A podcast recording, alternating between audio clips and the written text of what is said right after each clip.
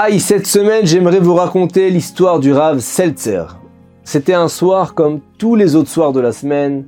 Le Rav Seltzer est chez lui, plongé dans son étude de la Torah avec une grande concentration quand soudain on toque à sa porte. Il se lève, il ouvre la porte et il se retrouve devant un jeune homme qui lui fait un sourire timide. Le visiteur se présente, il s'appelle Menachem, il a 30 ans, il a un fils qui est né avec de grandes complications médicales. Il est en convalescence et donc ça oblige son père Menachem à être à son chevet de manière quasi constante, jour et nuit.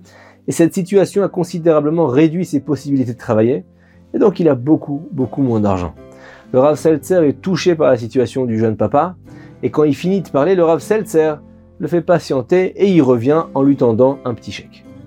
Menachem le remercie chaleureusement. Il lui dit merci, merci de me le donner surtout avec le sourire et il s'apprête à partir, il hésite un instant et finalement il demande à Rav Seltzer s'il peut lui raconter une histoire qui lui arrivait, ce que Rav Seltzer accepte toujours avec le sourire. Et donc le certain Menachem raconte, il n'y a pas si longtemps, j'ai voyagé aux États-Unis car mon fils avait besoin de se faire opérer là-bas. J'ai emmené mon fils à l'hôpital. C'était un hôpital pour enfants. Les docteurs l'ont examiné pendant plusieurs jours pour s'assurer qu'il euh, était prêt pour l'opération. J'ai croisé là-bas beaucoup d'autres parents qui venaient aussi d'Israël, on discutait ensemble, on partageait toutes les informations qu'on avait pour s'entraider dans ce pays étranger. Et j'ai pas été surpris quand un certain Moshe Laib s'est approché de moi un soir en me disant qu'il avait découvert quelque chose. Il me dit, il y a un homme aisé qui ne vit pas loin de l'hôpital et qui est connu par son chesed, ses grandes actions de charité, de bonté, il donne la tzedaka à tous ceux qui lui rendent visite, et je présume que tu n'as pas réuni toute la somme que l'hôpital t'a demandé pour l'opération de ton fils, parce que c'est des sommes qui sont énormes et il vient d'étranger. Et donc si c'est ton cas, je te conseille d'aller lui rendre visite, c'est un donateur important, et raconte-lui son histoire, et j'espère, j'espère qu'il va t'aider. Et si tu parles pas anglais, tu peux lui parler en yiddish. Et donc là, Menachem remercie ce Moshe Lai pour l'information, et il lui demande l'adresse de l'homme, et il prévoit de lui rendre visite le lendemain puisque effectivement euh, il est loin d'avoir rassemblé les fonds nécessaires pour l'opération. Le lendemain, il raconte Je suis en route vers la maison du donateur, je prie pour que mes mots puissent le toucher, pour qu'il soit un bon émissaire pour aider ma famille et surtout pour euh, payer les frais d'hôpital. Une fois arrivé à l'adresse, il dit Je suis impressionné par la taille de la maison. Je franchis le portail, je monte les larges escaliers qui mènent à la porte. C'est un palace. Je suis jamais entré dans une telle maison de ma vie. Et le maître de maison ouvre la porte. J'essaie de lui expliquer la raison de ma venue. Il me fait entrer. Il me guide vers le salon qui fait office de salle d'attente. Il y a déjà d'autres personnes qui attendent. Et je comprends rapidement que l'attente ne va pas être longue parce que tout le monde rentre et sort d'une manière très très rapide. Et quand les gens sortent, ils sortent avec un drôle d'air. Et quand mon tour arrive, je rentre dans la pièce, je m'assois devant un immense bureau en bois massif il y a des peintures au mur, des photos du donateur avec des célébrités, on voit que c'est vraiment quelqu'un d'important. J'ai à peine le temps de m'asseoir que le maître de maison me dit sur un ton un peu brusque, presque même dur, Qu'est-ce que tu fais là? Et là je lui dis dans ma langue yiddish que mon fils est malade et qu'il doit être opéré aux États-Unis, qu'il est actuellement suivi à l'hôpital en, en attendant son opération, et que j'ai pas assez d'argent pour régler tous les frais d'hospitalisation. Il me pose aucune question, il me prépare un chèque et il me jette de son bureau avec un visage aigri. Prends l'argent et va-t'en. Et là, je trouve ça extrêmement blessant. C'est comme s'il m'avait coupé la, poitrine qui m'a arraché le cœur. Il a été froid, brutal. Je suis piqué au vif et je décide de lui parler. Je lui dis, je vois que vous donnez la charité avec la main ouverte et je vous en remercie, mais j'arrive pas à comprendre pourquoi vous me la donnez d'une manière aussi peu agréable. Je comprends que vous ouvrez systématiquement votre main à tout le monde, alors pourquoi ne pas donner avec le sourire?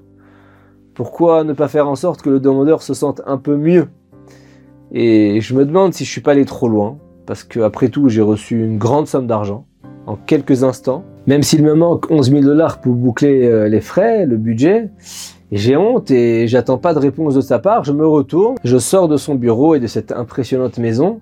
Je suis un peu secoué par mon altercation avec lui, mais en fin de compte, je suis content d'avoir dit ce que je pense. Je marche plusieurs minutes pour regagner l'hôpital quand j'entends quelqu'un qui court derrière moi. Je me retourne, comme je sais que j'ai de l'argent, donc j'ai un petit peu peur, mais c'est le majordome de la maison d'où je sors que je vois se précipiter dans ma direction. Et là, il y a une petite voix intérieure qui me dit peut-être que le ne veut récupérer le chèque à cause de ce que je lui ai dit. Arrivé jusqu'à mon niveau, il m'annonce que son patron me demande de revenir. Donc là, cette fois, c'est assez clair, le donateur va me demander de lui restituer son don. Je commence à regretter de lui avoir fait la morale, parce qu'après tout, euh, il a été hyper généreux avec moi. Et euh, bon, c'est pas pour moi, c'est pour opérer mon fils. Donc pourquoi est-ce que je lui ai fait cette remontrance finalement? Je commence à regretter.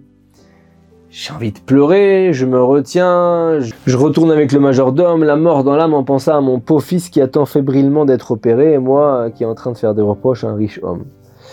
Et donc le riche est assis à la même place, son visage froid est transformé par quelque chose qui ressemble plutôt à un sourire. Il me demande de m'asseoir et il me dit, je veux vous dire quelque chose. Tout mon entourage a peur de moi. Je vaux des milliards de dollars, mes proches font attention de rester en bon terme avec moi pour rester dans mon testament. Ils n'oseraient jamais me parler de la manière dont vous l'avez fait aujourd'hui. Il y a très longtemps que j'ai pas entendu de remontrance de quelqu'un. J'ai pensé à ce que vous avez dit et vous avez raison. Bien que je donne de l'argent avec générosité, c'est pas une raison de le faire d'une manière aussi désagréable. Et là, le Menachem en question dit, mais il est soulagé, il remercie le donateur encore une fois et il se lève pour partir. Il dit, attendez, combien d'argent il vous manque encore pour l'opération de votre fils? Et là, il lui répond, il me manque 11 000 dollars.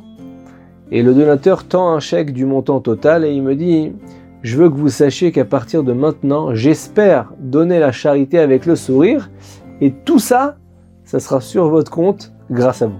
Il nous arrive à tous de donner la tzedaka selon nos moyens ou de donner d'autres choses d'ailleurs, que ce soit un don important, un don régulier par carte bancaire, un sandwich à un mendiant au coin de la rue. Certains donnent plus, d'autres moins, mais tout le monde donne. On doit retenir cette leçon et l'intérioriser. Puisque nous réalisons cette si belle et grande mitzvah de donner, alors autant l'accomplir avec le sourire. Et ce principe vaut pour tous les commandements. L'intention et le plaisir ressenti d'accomplir la volonté de notre Créateur est au moins aussi important que l'action elle-même.